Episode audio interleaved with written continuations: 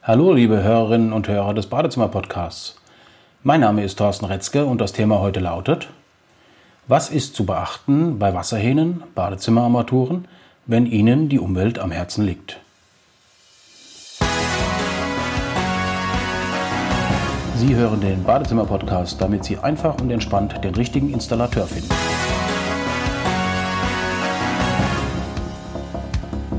Das ist wirklich ein sehr breites Thema mit vielen Informationen und Gesichtspunkten, die Sie beachten können. Auf folgende Punkte geht diese Podcast-Folge näher ein. Das Grundmaterial, die Kartuschen- oder Oberteiltechnik, die den Wasserdurchfluss und die Wassertemperatur bestimmt, die Perlator- oder Strahlreglertechnik, die den Durchfluss regelt, die Oberfläche, in der Regel das glänzende Chrom, die Entscheidung auf Zweigriff oder Einhebelmischer. Wir beginnen mit dem Grundmaterial. Armaturen werden heute noch in der Regel aus Messing oder Edelstahl hergestellt. Den größten Anteil davon hat Messing und darauf gehen wir heute näher ein. Schon bei der Herstellung hat der Produzent die Verantwortung für die Umwelt. Das geht bei der Frage los, ob der Hersteller nur fossile Energie zur Fertigung einsetzt oder zum Beispiel auch erneuerbare Energien wie Sonne, Wind oder Erdwärme. In der Produktion geht es dann weiter. Messingarmaturen werden entweder gegossen oder aus dem Messing barren. So werden die 6 Meter langen Stangen oder Rohre aus Messing genannt, die für die Verarbeitung der Armaturenbestandteile eingesetzt werden. Ganz entscheidend ist hier, dass der Hersteller sich an die von der DIN-Norm vorgegebene Messingqualität hält. DZR-Messing ist hier exemplarisch als Hinweis genannt. Nach der mechanischen Bearbeitung kommen Prozesse wie Schleifen und Polieren als Produktionsschritt zum Einsatz. Hier können heute Maschinen eingesetzt werden, die bis zu 80 Prozent der ursprünglich aufzuwendenden Energie einsparen. Einer der abschließenden Produktionsschritte ist dann der Prozess der Galvanik. So wird das Verfahren genannt, das den Armaturen das tolle, oftmals glänzende Aussehen gibt. In der Regel ist es Chrom, dieser schöne glänzende Silberton. Gerade in der Galvanik befindet sich die Armaturenindustrie in einem enormen Umbruch. Aktueller Stand der Gesetze und Normen besagt, dass jede Galvanik nur noch die trivalente Verchromung einsetzen darf. Das ist die Verchromung, die heute auch Stand der Technik in der Automobilindustrie ist. Wie robust diese Oberfläche gegen unterschiedlichste Einwirkungen ist, kennen Sie von Ihrem Auto. Nur ganz wenige Hersteller haben aktuell auf diese Technik umgestellt und produzieren damit umweltbewusst. Die meisten, vor allem die Global Player, auch in Deutschland, so sie überhaupt noch in Deutschland produzieren, stehen in ihren Galvanikbetrieben vor millionenschweren Investitionen und versuchen diese natürlich so lange wie möglich herauszuziehen. Das hat zur Folge, dass Hersteller, die ihre Galvanik zum Beispiel noch im Schwarzwald oder am Rande des Schwarzwaldes haben, immer noch die hexavalente Verchromung einsetzen und für diese Methode auch bei der EU eine Fristverlängerung von unsagbaren zehn Jahren erreicht haben. Das Problem daran, dieses Herstellungsverfahren ist hochgradig krebserregend und wurde deshalb verboten. An der fertigen Armatur spielt es nachher keine Rolle, aber bis dahin ist es ein sehr unerfreulicher, umweltschädigender und gesundheitsgefährdender Prozess. Die tolle Botschaft in diesem Zusammenhang ist, es gibt die Hersteller, die bereits heute auf das Verfahren der trivalenten Verchromung umgestellt haben. In den Show Notes finden Sie einen Link zum besten italienischen Hersteller für Designarmaturen, mit allen Voraussetzungen für den hohen technischen Anspruch im deutschen Markt. Nachdem nun das Grundmaterial Messing mit den damit verbundenen ökologischen Betrachtungen besprochen wurde, widmet sich diese Podcast-Folge dem Innenleben. Das bedeutet für Sie, es geht um Einhebelmischerkartuschen. Diesem sehr komplexen technischen Teil widmet sich eine, eine eigene Podcast-Folge. Also es geht um Einhebelmischerkartuschen, Innenoberteile und oder Thermoelemente. Zuerst einmal der Unterschied zwischen Einhebelmischerkartusche und Innenoberteilen. Ganz einfach formuliert bewegen Sie bei den Einhebelmischern, und der heißt so, weil das Herz der Armatur eine Einhebelmischerkartusche ist, die Wassermenge und regulieren die Wassertemperatur mit einem einzigen Hebel. Das hat den Vorteil, dass Sie immer eine Hand frei haben, um zum Beispiel die Zahnbürste zu halten. Das ist sehr bequem und komfortabel. Wie so oft, wenn es bequem und komfortabel wird, hat es auch einen Pferdefuß.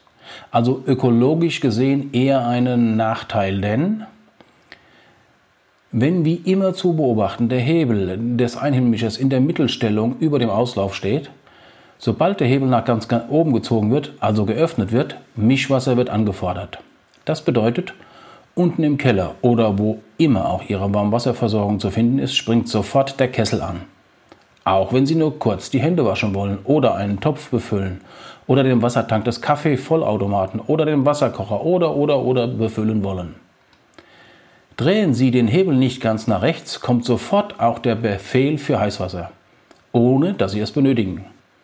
Haben Sie keine Zirkulation im Haus, dauert es also immer ein wenig, bis Heißwasser kommt. Findet diese Energieverschwendung auch noch im Verborgenen statt und Sie merken es vielleicht nie, sondern wundern sich immer wieder nur, warum Sie so viel Gas oder Öl verbrauchen.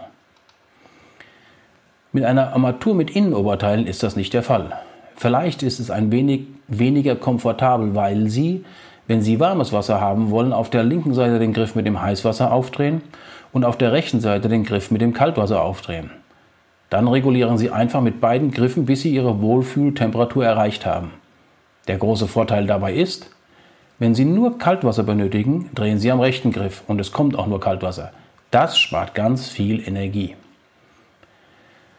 Die gerade besprochenen Techniken sind wichtig, wenn Sie an das Waschbecken, das Bidet oder die Badewanne denken. In Ihrer Dusche wird ein zusätzliches technisches Detail wichtig, das Thermoelement. Dabei handelt es sich um ein raffiniert und sensibel arbeitendes Innenleben, das Temperaturschwankungen beim Duschen in wenigen Sekundenbruchteilen ausgleicht. Und wofür ist das gut?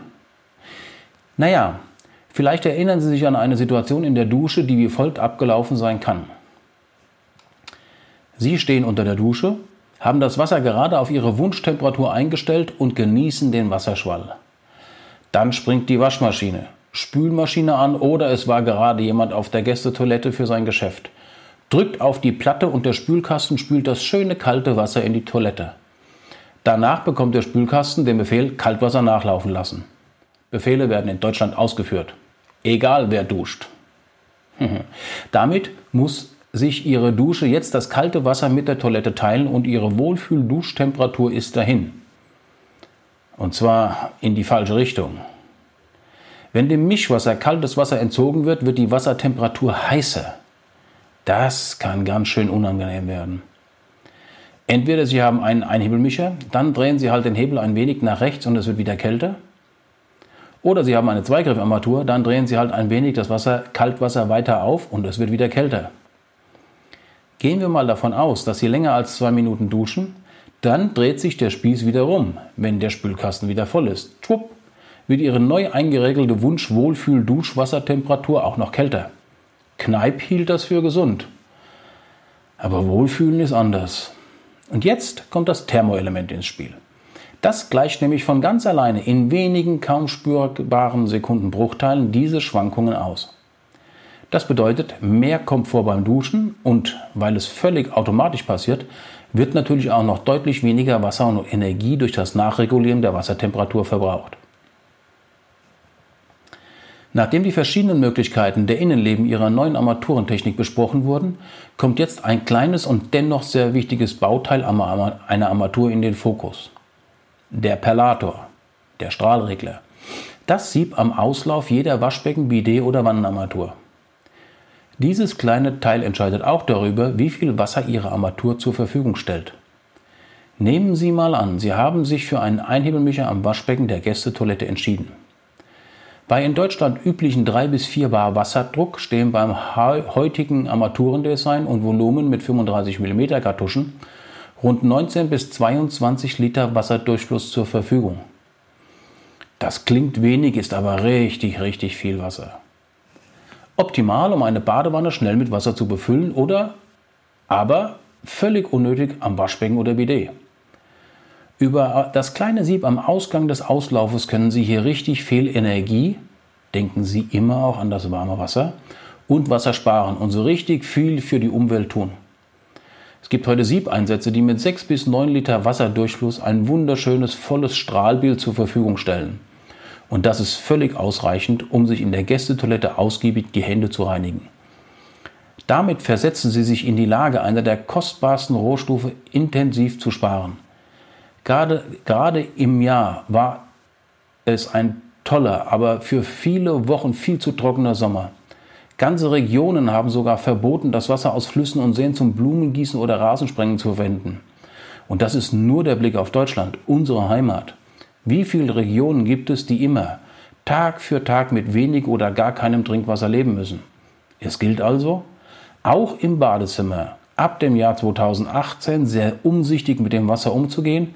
Wichtige Hinweise dazu haben Sie gerade gehört. Und dann kommt abschließend noch ein weiterer nachhaltiger Punkt für das umweltbewusste Verhalten im Badezimmer in Ihren Fokus. Die Pflege und Werterhaltung Ihrer neuen sensiblen Oberflächen. Auch an Ihren Armaturen. Prüfen Sie sich mal selbst und vor allem die Rückseite Ihrer heute verwendeten Reiniger. Wie oft sehen Sie Symbole, die schon beim Anblick Gefahr oder Verätzung oder wenigstens das Tragen von Handschuhen abbilden? Wollen Sie diese wirklich als ökologisch bezeichnen? In Ihrem heutigen Bad, vor allem in Ihren zukünftig kommenden Materialien wie Keramik, Mineralguss oder Mineralwerkstoff, Stahl oder Acryl, Beton, Keramikfliese oder Holz, Holz, Glas oder Kunststoff zum Einsatz. Diesem Thema widmet sich sicher einmal eine separate Podcast-Folge. Für die sensible Oberfläche ihrer Armaturen und vor allem der Betrachtung reinigend, pflegend und gleichzeitig umweltschonend widmen sich die Reiniger der Firma Kramer, dem Spezialisten für sanitäre Oberflächen. In den Show Notes finden Sie den Link zur Webseite und weitere nützliche Hinweise. Zusammenfassend bleibt anzumerken, achten Sie darauf, dass Ihre neuen Armaturen wenigstens in Europa produziert werden. Dann ist die Wahrscheinlichkeit groß, dass der Umwelt Rechnung getragen wird optimal ist, wenn Sie sicher gehen können, dass die Produktion umwelt- und gesundheitsschonend erfolgt. Trivalente Verchromung ist hier nur ein Stichwort. Einen sehr guten Anbieter haben Sie gefunden, wenn beim Einhebelmischer auch noch eine Variante mit Mittelstellung Kaltwasser im Angebot ist. In der Dusche sollte immer eine Thermostatarmatur zur Anwendung kommen und Ihr Perlator am Waschbecken sollte nie mehr als 9 Liter Durchfluss pro Minute zulassen. Wer hierzu noch Fragen hat, gerne in den Kommentaren uns eine Nachricht hinterlassen. Ansonsten ist es toll, wenn Sie diesen Podcast mit 5 Sternen bewerten, damit er noch schneller gefunden werden kann. So machen Sie auch anderen diese praktischen Tipps zunutze. Sie wünschen weitere Themen, die recherchiert und besprochen werden sollten? Einfach ab damit mit Ihrem Hinweis in die Kommentare. Vielen Dank fürs Zuhören und übrigens schauen Sie sich mal in der Liste der Themen um. Sicher finden Sie weitere spannende Tipps und Ideen. Ein Blick auf www.badezimmer-podcast.de lohnt sich immer. Vielen Dank und herzliche Grüße, Ihr Thorsten Retzke vom Badezimmer Podcast.